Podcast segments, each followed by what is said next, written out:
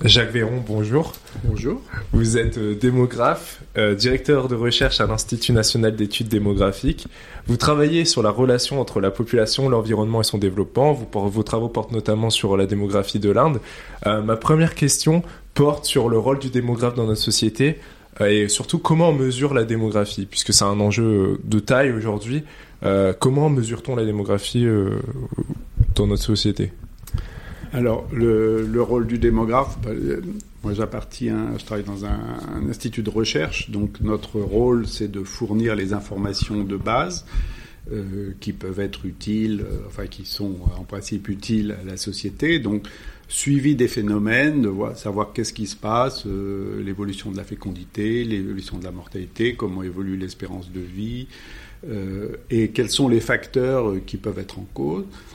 Donc après, il appartient à la société de se saisir de ces sujets et de et, éventuellement euh, du politique s'il y a une question particulière. Euh, euh, bah alors ça a été particulièrement vrai au moment de la loi sur l'IVG en 1975. Il y a vraiment eu une expertise de l'INED pour savoir comment, quel était le nombre possible d'avortements avant la loi pour savoir si la loi euh, conduisait à une augmentation du nombre d'avortements. Donc là, c'est typiquement un exemple, ça, ça a été vrai aussi pour le Pax, où il y a des analyses préalables qui sont menées de manière à éclairer la, politique. Donc là, c'est l'État qui vient vous voir et qui vous dit, euh, qui vous demande si une étude, c'est ça Oui, sur un cas particulier. Sinon, euh, on produit de l'information sur une base régulière, c'est-à-dire qu'on publie euh, des recherches. Euh, il y a un bulletin qui paraît chaque mois sur un sujet particulier. Donc c'est une fonction d'information, euh, je dirais, en continu. et justement, quels sont vos outils justement pour mesurer cette démographie? Alors, suivant, on travaille. Nous, on n'est pas vraiment producteur de données, puisque c'est l'INSEE pour ce qui est de la France, c'est l'INSEE qui est le producteur de données, qui conduit les recensements. Euh, qui mène des enquêtes, mais l'INED mène des enquêtes sur des sujets plus spécifiques. C'est-à-dire que, par exemple, il y a une enquête sur la violence, euh, et donc euh, il y a des, enquêtes qui sont menées sur des thèmes, disons, un petit peu nouveaux. Et donc c'est une production complémentaire d'informations par rapport à, à la production de l'INSEE.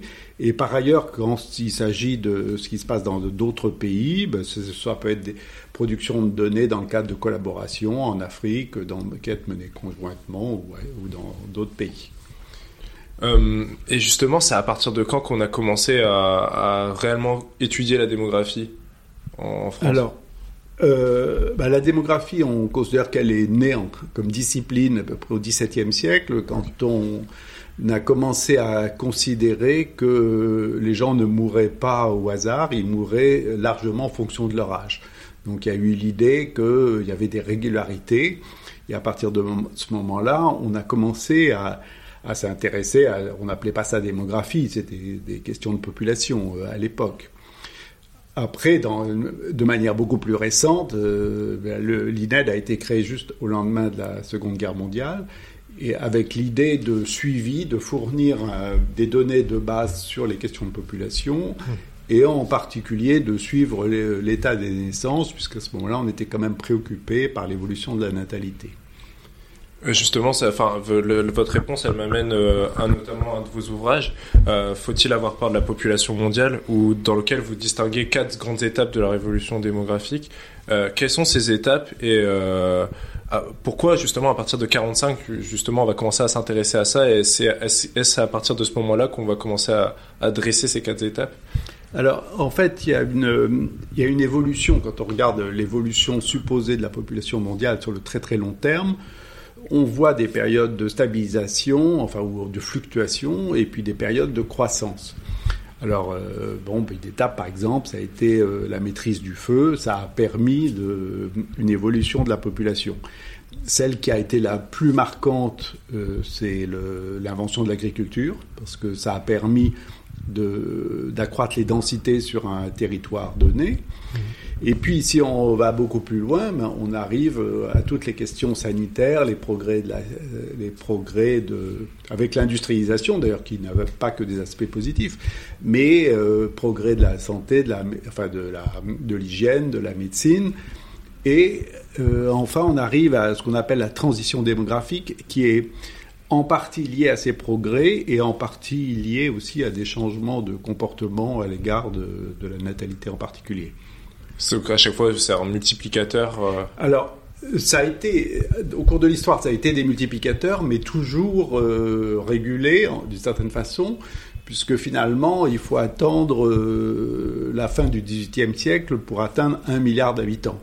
Donc, quand on regarde la courbe sur l'ensemble de, euh, disons depuis la naissance de Jésus-Christ jusqu'à aujourd'hui, euh, bah, on voit qu'elle a fluctué, il y a eu des augmentations et des fluctuations, mais c'est resté finalement toujours, euh, c'était des augmentations modérées, du fait en particulier que la mortalité était élevée, que la mortalité faisait disparaître bah, pendant longtemps plus d'un tiers des naissances d'enfants dans la première année de vie, c'est-à-dire que sur sur 100 enfants qui naissaient, euh, il y en avait euh, plus de 30 qui décédaient dans leur première année de vie.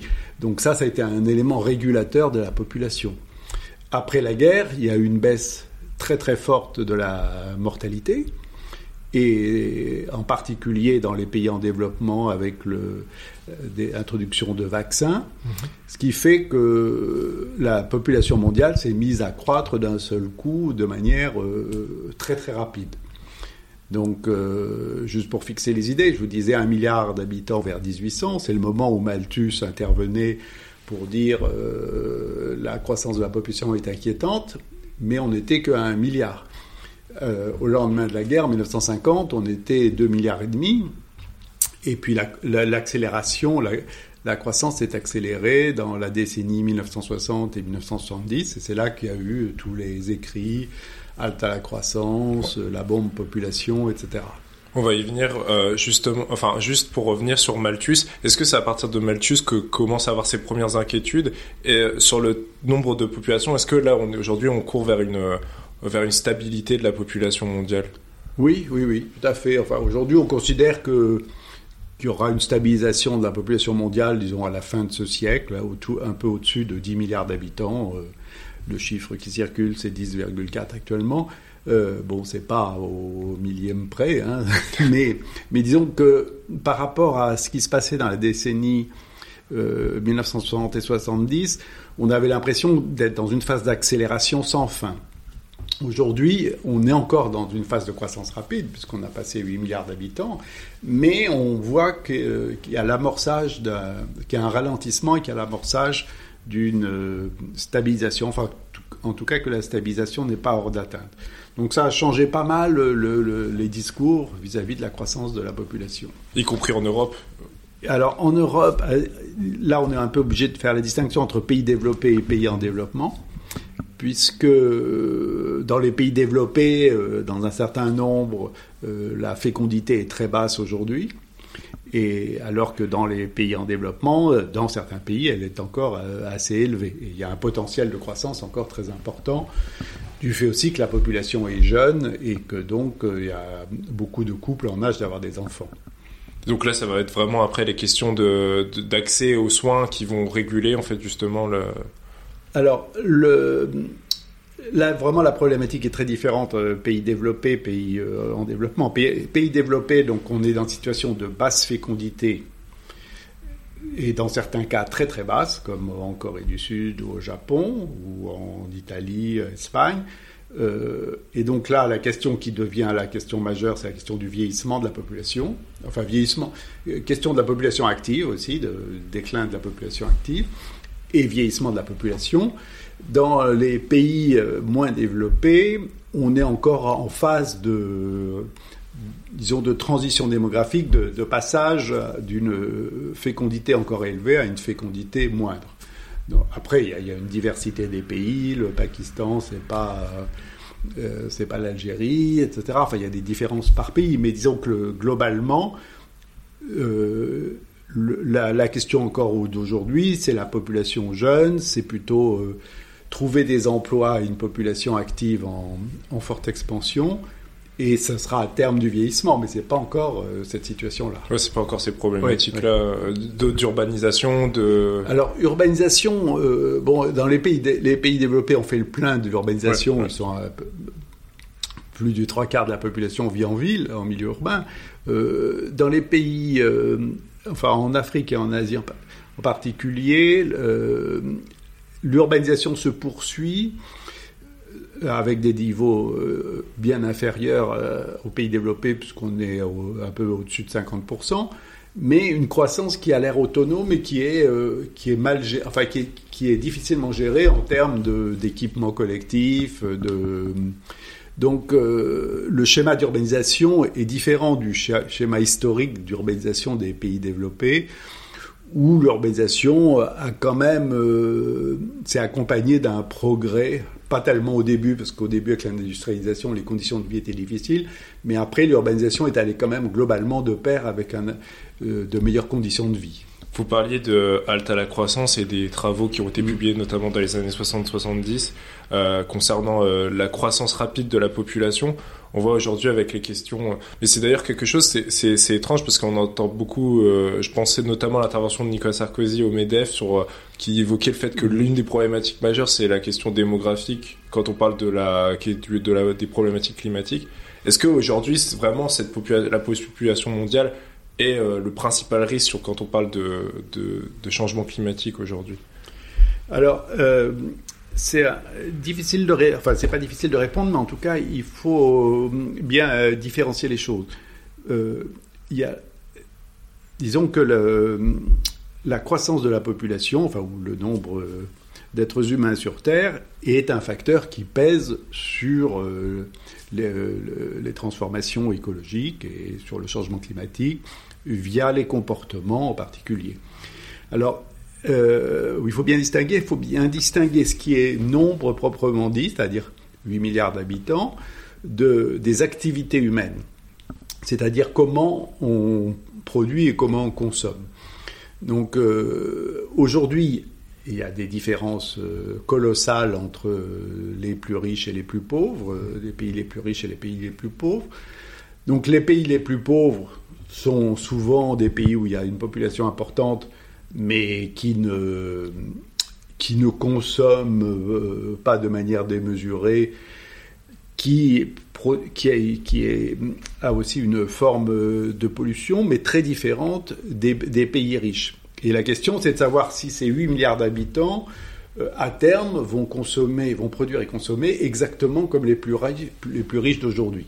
Si c'est le cas, c'est vraiment dramatique. C'est une catastrophe. Oui, mais donc c'est pas le nombre pur, mais le nombre intervient parce que évidemment, si, si on n'était que 500 000, euh, 500 millions sur Terre, ben, la, question serait pas de, même nature. Mais quand on dit euh, la question, le problème, c'est la, la croissance démographique, c'est le problème numéro un, etc. euh, en fait, il faut savoir de quoi, qu'est-ce qu'on veut dire par là, parce que cette croissance, c'est un fait. C'est un fait contre lequel on ne peut pas grand-chose et contre lequel on ne pouvait rien. Donc, on peut euh, souhaiter qu'il y ait une stabilisation de la population mondiale, et tout le monde le souhaite, mais on ne peut pas faire qu'elle n'existe pas, cette croissance. On ne peut pas l'arrêter. Et souvent, dans les discours qu'on tient, en particulier à propos du changement climatique, on laisse entendre ou on suggère que ce serait possible d'arrêter la croissance de la population comme un des moyens de faire quelque chose. Ben non, on ne peut pas. On a ce mouvement qui, se poursuit euh, au moins jusqu'à la fin du siècle. C'est pas un, plus un, moyen de rejeter la faute sur euh, parce que au final quand on va utiliser cet argument démographique on, on s'attaque pas justement à la question des conditions dans lesquelles on produit oui alors il y a ça et, et mais faut pas tomber dans l'excès inverse qui est de dire bah non ça compte pas du tout le fait qu'on soit à 8 milliards. Euh, et c'est ça la difficulté c'est de, de dire bah c'est les deux euh, et c'est pas que les deux d'ailleurs hein, c'est aussi le, le progrès technologique. Parce que je trouve que souvent on passe ça sous silence ou alors on dit le progrès technologique permettra d'économiser, de, rouler avec moins d'essence, etc. Ce qui est le cas. Mais le progrès technologique produit aussi beaucoup de, est à la source de pollution aussi, et c'est un problème aussi. Il n'est pas qu'apporteur de solutions, il est aussi euh, constitutif de problèmes. Donc c'est toutes ces dimensions qu'il faut prendre en compte sans avoir une approche trop idéologique de dire c'est que la consommation et la euh, et c'est pas du tout la population ou au contraire c'est que la population. Il faut vraiment prendre ces trois termes la population, la consommation par tête, ses niveaux mais aussi ses formes et le, progrès technologique. Euh, euh, sur les questions justement de parce que vous dites que c'est de toute façon la croissance démographique c'est très compliqué de réguler. Mais je pense par exemple à la politique de l'enfant unique ou même euh, enfin tous ces pays qui euh, qui aujourd'hui tentent de réguler ou même à l'inverse le Japon justement qui a un problème aussi de, de, démographie. Comment justement les pays peuvent quand même plus ou moins avoir des marges de manœuvre aujourd'hui pour pour ces questions-là de démographie Ils n'ont pas de, de grande marge de manœuvre, parce que finalement, si on regarde la politique de l'enfant unique en, en Chine, mhm. le, en fait, la baisse de la fécondité en Chine est antérieure à la politique de l'enfant unique. C'est pas la politique de l'enfant unique qui a fait euh, le gros de la, la, baisse de la fécondité euh, en Chine. Et en Inde, le, le gouvernement a essayé dans les années 1950, dès le début des années 1950, euh, Nehru, qui était très préoccupé par la question démographique, a mis en place des programmes de planification familiale avec l'idée que euh, si on donnait au, à la population les moyens de, des moyens de contraception, elle, la fécondité baisserait d'elle-même. Or, c'est pas du tout ce qui s'est passé. Donc euh, il y a eu l'évolution de la politique pour dire il faut prévoir euh, une éducation des populations, leur expliquer que c'est mieux d'avoir moins d'enfants. Ça n'a pas marché non plus. Il y a eu un épisode euh, sous Indira Gandhi où de stérilisation forcée. Le phénomène qu'on a un peu exagéré, mais enfin qui a quand même été réel. Et, après, on est revenu sur une politique disons, euh, plus souple. C'est-à-dire, de toute façon, à part euh, quelques épisodes, c'était une politique euh, qui laissait les couples décider du nombre de leurs enfants. Ça n'a jamais été une politique autoritaire. Contrairement à la Chine. Oui, absolument. À la différence de la Chine. Euh, donc, c'est l'idée qu'on est en démocratie. Donc, on donne aux gens les moyens d'avoir moins d'enfants, mais on les oblige pas à, à, limiter la natalité. Donc, tout ça fait que euh, bah, la politique n'a pas été très efficace la fécondité est restée longtemps assez élevée, et puis par la suite elle a baissé, mais plus parce que le pays s'est développé, que les gens ont été plus urbains, donc ils ont eu des modes de vie différents, les logements ne permettaient pas d'avoir des familles nombreuses, enfin après il y avait différents facteurs qui ont pris le relais, mais ce n'est pas la politique de population en tant que telle. En quoi justement l'urbanisme joue sur euh, cette régulation? Ben, Ça joue, euh, à mon sens, à deux niveaux. Au niveau du logement, on a tout d'un coup euh, l'espace est compté, et au niveau de l'éducation des enfants, enfin de ce qu'on appelle le coût des enfants, c'est-à-dire que quand en monde rural, les enfants ou ils, travaillent très jeunes ou en tout cas leur coût n'est pas très important, ils vont pas à l'école, a rien. Alors que dès qu'on passe en milieu urbain, les gens, euh, les enfants vont à l'école, on commence à avoir des stratégies, il faut qu'ils réussissent bien, etc. Donc tout ça, ça a un coût important. Et, on passe à ce moment-là euh, au fait qu'il y a une décision par rapport euh, à, la famille qu'on veut avoir.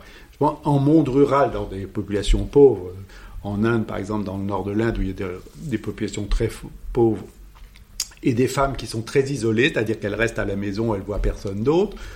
Ben, il n'y a pas de choix en termes de, de, reproduction. On a les enfants qu'on a. Euh, quand on est en milieu urbain, ben, d'abord la contraception est plus accessible, il y a des réseaux, on discute, euh, et tout d'un coup on décide du nombre d'enfants qu'on veut avoir. Donc il y a aussi cet élément, on choisit, alors qu'en monde rural euh, pauvre, on ne choisit pas vraiment. Euh, et justement, comment ça se fait qu'aujourd'hui, cette politique de l'enfant unique, par exemple, euh, euh, la Chine y revient et en quoi justement la démographie c'est quelque part une sorte de levier enfin quelque chose de comment dire un enjeu de puissance en fait pour ces États en quoi cette démographie elle est importante pour la Chine l'Inde alors ben, pour la Chine si elle si elle a abandonné la politique de l'enfant unique c'est parce que tout d'un coup, elle s'est rendue compte que le vieillissement de la population chinoise allait être extrêmement rapide et qu'il allait falloir le gérer. Donc ça veut dire une population active qui se réduit, alors que la Chine a quand même beaucoup misé sur l'industrialisation et sur la production mondiale. Et euh, par ailleurs, la prise en charge des personnes âgées, donc avec euh, toutes les questions de retraite, là, donc, on en parle d'actualité, qui sont d'actualité. Euh, ben, les gens n'ont pas de retraite, donc enfin beaucoup n'ont pas de retraite, la plupart d'ailleurs. et donc comment gérer les, la, question des personnes âgées? Donc la Chine est revenue sur la politique de l'enfant unique et a autorisé les, les gens à avoir plus d'enfants, mais les gens n'ont plus plus d'enfants. C'est-à-dire que quand on interdisait aux gens d'avoir deux enfants, ils, avaient envie à tout prix d'en avoir deux. Mhm. Puis une fois qu'on leur a dit vous avez le nombre d'enfants que vous voulez, bah, ils sont passés dans un autre logique. La, la société a évolué. Maintenant, c'était ancré quoi. Oui, ils cherchent plus à en avoir plus. Finalement, ils se sont habitués. Et, là, quand on entend les gens hein, euh, expliquer pourquoi ils n'ont pas d'enfants en Chine, euh, enfin, les, urbains, ben, on retombe sur le coût de l'enfant, sur la compétition qui est très forte euh, à l'école et sur le marché du travail. Et, donc, on voit bien que voit bien qu'une politique, c'est pas de dire ben, maintenant vous avez moins d'enfants et puis après vous en avez plus. comme ça, ça, ça marche pas comme ça. Je vais revenir sur les retraites parce que c'est vrai qu'on est en plein dedans en France avec mm. euh, le débat actuellement sur la, retraite à 64 ans. Est-ce que justement l'argument euh, démographique, il est valable pour les questions des retraites, vraiment? Oui, il est valable. Il est un, des éléments euh, avec les cotisations, avec le. Après, il n'est pas valable en soi. si vous voulez, il va faire qu'il y a une structure, il va déterminer la structure par âge de la population. Donc, il va déterminer la, répartition entre la population qui est active et celle qui est inactive. Mais évidemment, la partition entre actif et inactif, elle dépend étroitement de l'âge à la retraite. Donc, suivant qu'on monte ou qu'on baisse, ben, on a plus ou moins de, de, personnes à charge dans une population.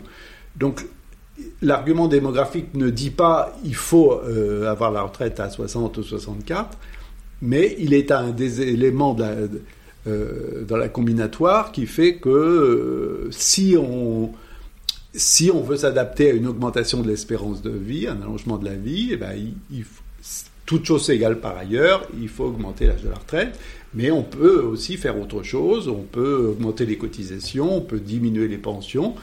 Bon, c'est pas forcément très populaire, mais je veux dire, techniquement, il y a des possibilités. De notre marge de manœuvre pour les politiques. Quoi. Oui, alors après, euh, bah, c'est vrai qu'il faut expliquer aussi aux gens exactement. Euh, dans le cas d'espèces, je pense qu'il n'y a pas eu vraiment une explication des, tenants et des aboutissants. Euh, a été, on est démarré directement. Mais, mais c'est vrai qu'en même temps, moi j'ai j'ai des collègues en Inde en particulier, quand ils passent à la retraite, bah, ils, ont, ils, touchent quasiment rien comme pension de retraite. Donc on est dans des situations complètement différentes euh, suivant les pays. Et euh, par rapport à la France, par exemple, est-ce que le pic démographique, justement, quand on parle par exemple des questions de retraite, est, passé, puisqu'on entend aussi certaines personnes qui vont dire que le pic démographique est passé et que c'est pas un problème démographique? Oui, bah, il est en cours. Après, euh, il y a des aspirations, si vous voulez, oh, il y, a, un peu de discours. Il y a le discours on vit plus vieux, donc c'est normal qu'on travaille plus vieux. Mhm. Et puis il y a un discours on vit plus vieux et on a envie de s'arrêter plus jeune pour, en pour profiter de ces années-là. Et c'est un peu euh, inconciliable. Enfin, le, parce, parce qu'en fait, c'est pas quelque chose de technique, c'est ça que je veux dire. Si vous voulez, c'est un sujet qui inclut.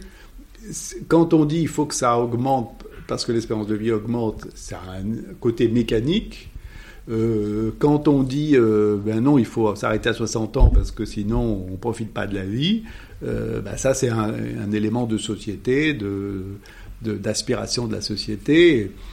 Et, donc c'est, mais c'est vrai que là, là aussi c'est quand même relativement français ce, ce, débat parce que on, voit quand même, même dans les pays développés, aux États-Unis, ou en Angleterre, il n'y a pas une crispation de la même façon sur l'âge de la retraite. Là, aujourd'hui, il y a une crispation sur l'âge de la retraite. Et Après, bon, chacun a son rapport au travail, suivant, évidemment, c'est pas tous les, toutes les activités sont pas équivalentes. Être professeur d'université, c'est pas la même chose que. Être ouvrier. Oui, que de travailler derrière un marteau-piqueur. Et, évidemment, toutes ces, toutes ces différenciations sont difficiles parce que les carrières longues, les, les, travaux pénibles, tout ça, c'est un peu arbitraire de dire où est-ce que ça s'arrête, où est-ce que ça commence, où est-ce que ça s'arrête. Donc il faut nécessairement que ce soit consensuel, je pense. Et, et là, euh, bah, je pense qu'en France, on ne se rend pas compte de, des privilèges qu'on a en termes de systèmes sociaux, mhm. de, de protection sociale. Ça ne veut pas dire qu'il ne faille pas des ajustements, ça ne veut pas dire que. Mais on, a, on a un système euh, qui, qui, existe pratiquement nulle part ailleurs dans le monde, du fait que si on est malade, euh, quelle que soit la gravité de sa maladie, on sera soigné, on ne vous fera pas payer en fonction de, de, ce que vous gagnez, on vous traitera jusqu'au bout. Euh. Et, ça, c'est quelque chose de. En termes de développement, de bien-être, c'est quand même un élément essentiel sur cette question bah, économique, mais aussi la question écologique, évidemment, que pose, enfin, on, en parlait juste avant, euh, que pose la démographie. Euh, à partir de quand euh, réellement, euh, il me semble que vous parlez même du sommet de la Terre dans, l'ouvrage, faut-il avoir peur de la population mondiale? À partir de quand, euh, justement, on s'est posé euh, concrètement cette, cette, cette, ces questions démographiques, on s'est dit ça, ça peut aussi poser, potentiellement poser problème d'un point de vue politique alors, euh, il y a eu euh, vraiment de, deux types de discours. Vous parliez de halte à la croissance. À ce moment-là, ce qui l'accent était mis vraiment très très principalement sur les ressources naturelles. L'idée, c'était qu'on allait épuiser toutes les ressources naturelles et qu'on n'en aurait plus. Le rapport Midos aussi. le rapport Midos, oui, c'est ça. Alta Croissance, c'est la version française du rapport Midos. Et, le, et, donc, c'était on mettait l'accent sur les limites et on voyait les simulations du rapport Midos, c'était qu'au bout d'un certain temps, euh, la population allait diminuer du fait qu'il n'y avait plus les ressources euh, nécessaires. Mais ce qui est intéressant, c'est de voir que à ce moment-là, on ne parlait pas de climat, on parlait essentiellement de la quantité de ressources euh, naturelles disponibles. Aujourd'hui, on parle essentiellement de climat et on parle plus des ressources, euh, d'ailleurs, alors qu'il y a des questions avec les métaux rares, etc. Euh, il y a des questions d'approvisionnement, de, de réserve qui se posent. Qui sont liées même à la technologie. Oui, qui sont liées à la technologie, mais on n'en parle plus. Aujourd'hui, on parle que de changement climatique. Donc quand on parle d'environnement entre 1960 et aujourd'hui, on ne parle pas des mêmes choses. C'est ça qui est assez frappant. Le dans, après le, la question des limites, ça a été beaucoup les modes de consommation et de production qui ont été mis en cause. Et puis après, euh, ben, c'est beaucoup la population, euh, alors avec ses liens supposés avec le changement climatique. vous avez théorisé aussi, euh, vous avez parlé de démo-écologie. Qu'est-ce que c'est que la démo-écologie bah, c'est la, la tentative d'établir un lien entre la démographie et l'écologie. Euh, lien qui n'est pas mécanique d'une part et, lien qui est euh, euh, bi-univoque, c'est-à-dire que la population a un effet sur l'environnement, mais l'environnement a aussi un effet sur la population. Et donc il faut prendre un peu ces deux éléments en, compte et voir comment on peut, comment on peut comprendre ces changements et l'effet des changements démographiques sur le, sur les, le changement environnemental et l'effet du changement environnemental sur les évolutions, les dynamiques démographiques. Et comment justement en fait le, le changement environnemental peut influencer sur la question démographique? Euh, ben, L'exemple le, plus simple, c'est tout ce qui tourne autour des migrations euh, climatiques. totalement. D'ailleurs, on allait y venir avec euh, justement, est-ce qu'on assiste déjà à des exodes liés au changement climatique? Est-ce que alors on, assiste à des migrations. Exode, euh, après c'est déjà un terme plus, plus fort, mais des migrations climatiques, oui. Dans des cas assez, bien définis de désertification, par exemple en Afrique, euh, euh, en Éthiopie, la corne de l'Afrique. Après, quand on parle de migration climatique, on, a, on met un, un fourre-tout où on met des migrations de long terme, comme celle euh, liées à la désertification où les gens ne peuvent plus rester, les animaux meurent sur place, euh, il n'y a pas de possibilité de culture, les gens partent définitivement. Euh, la situation est différente de celle, par exemple, de catastrophes naturelles qui vont faire que les gens vont se déplacer, mais ils peuvent revenir après. S'il y a eu des inondations, ils vont partir, mais ils vont revenir.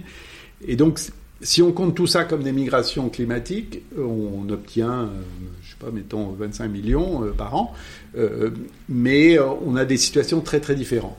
Et ce qu'on voit par exemple, c'est que après le tsunami de 2011 au Japon, mhm. les populations ont été déplacées, mais ont été déplacées sur des périmètres, enfin sur des distances assez faibles puisqu'il euh, y a eu beaucoup de travaux de, surélévation de, de, la côte par rapport au niveau de la mer.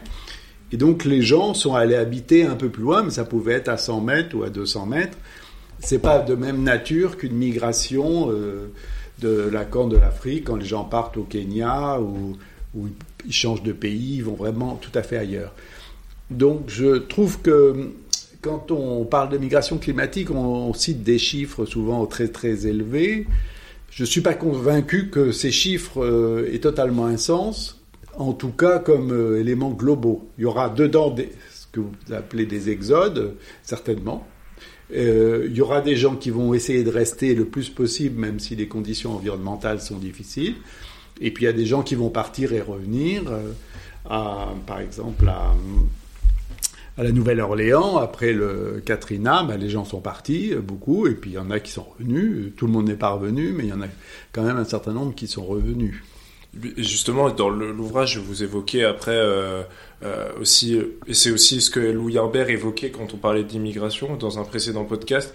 Il parlait du fait que les migrations, en fait, au final, elles se font réellement, par exemple, d'un pays à l'autre, mais les pays limitrophes, ils se font jamais. C'est rarement des, des migrations qui sont alors, oui, l'essentiel des migrations en termes de flux, euh, c'est, euh, sont intracontinentales, à l'intérieur des, continents. Simplement, ce qui fait que nous, pays développés, on est très sensibilisés à la question migratoire, c'est que les flux ne sont pas très importants euh, par rapport à l'ampleur des flux mondiaux, mais ils sont très importants compte tenu des différences de poids des populations et de taille des populations. Donc, mais c'est vrai que tous les gens d'Afrique, par exemple, ne viennent pas en France. Pas du tout le cas. Ils, vont circuler, beaucoup, la plupart vont circuler à l'intérieur de l'Afrique. C'est une idée reçue, en fait. Oui, oui, c'est une idée reçue. Et puis, bon, euh, c'est comme sur pas mal de sujets. On fait l'amalgame de plein de choses. Il y a des choses qui sont vraies, il y a des choses qui sont moins vraies.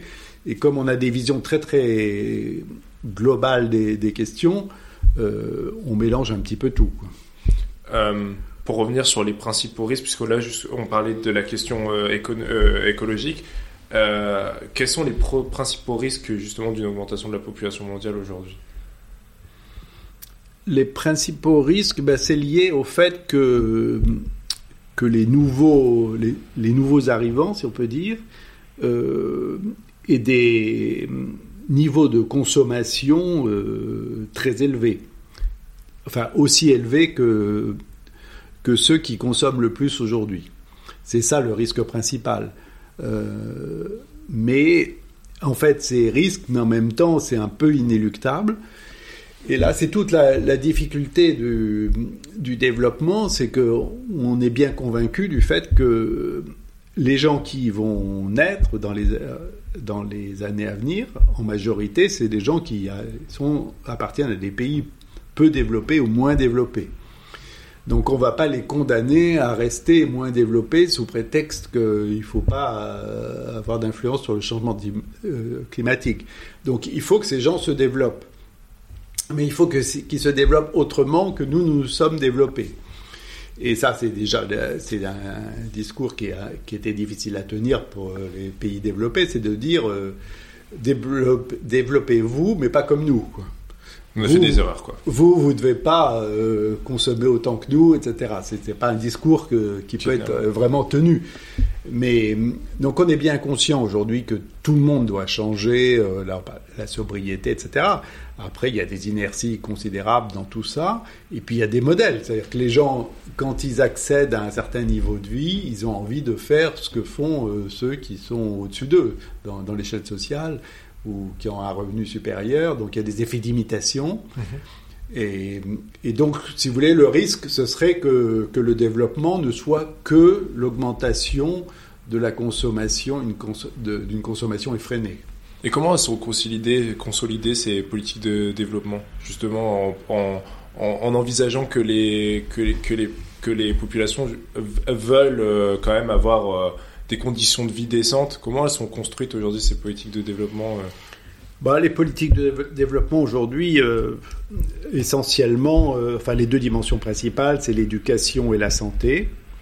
C'est donner aux, populations le, le bien-être minimal qui leur permet d'avoir une prise un peu sur leur vie, sur les choses, euh, à travers l'éducation, de savoir ce qui se passe, qu'est-ce qu'on peut faire, etc.